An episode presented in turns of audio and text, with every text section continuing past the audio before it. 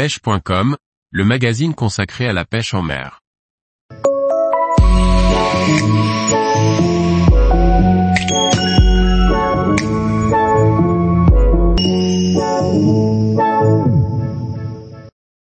Sélectionner son matériel pour pratiquer la pêche au pain en mer. Par Antonin Perrotte Duclos. La pêche au pain en mer est une technique très simple à mettre en place. Toutefois, savoir s'équiper correctement vous permettra d'augmenter vos chances de réussite et de vous amuser lors des combats avec les poissons.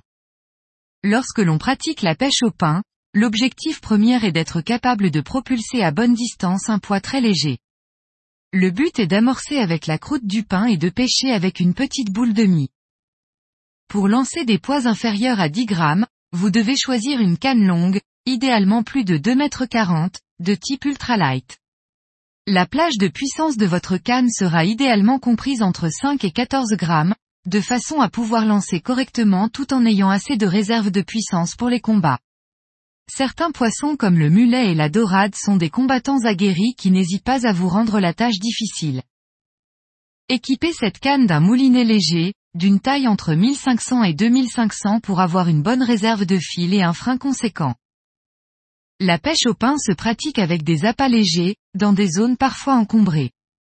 Pour garantir de bonnes distances de lancer, la tresse est obligatoire.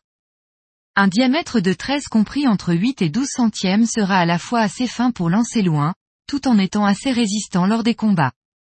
Elle vous permet de gagner plusieurs mètres sur un lancer, mais doit être terminée d'un bas de ligne de discrétion.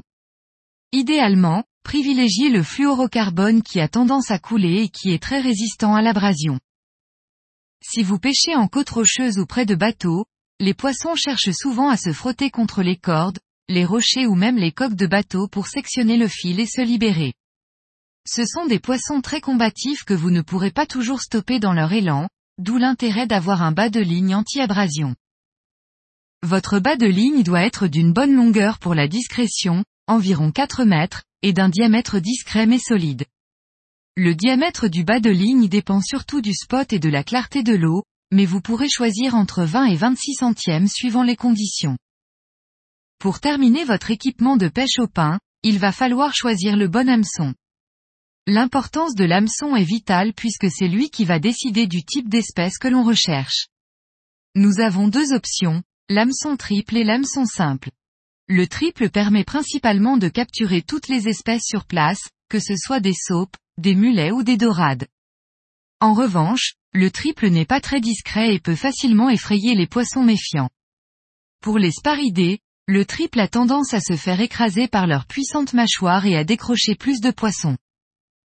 En ce qui concerne l'hameçon simple, il pique plus difficilement les poissons à petite bouche comme la saupe et le mulet, mais il permet de ne décrocher que très rarement lorsqu'il est piqué correctement. Le simple est également plus discret et permet de réaliser des boules de mie plus petites.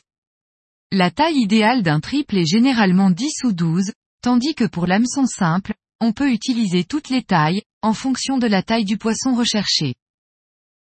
Tous les jours, retrouvez l'actualité sur le site pêche.com. Et n'oubliez pas de laisser 5 étoiles sur votre plateforme de podcast.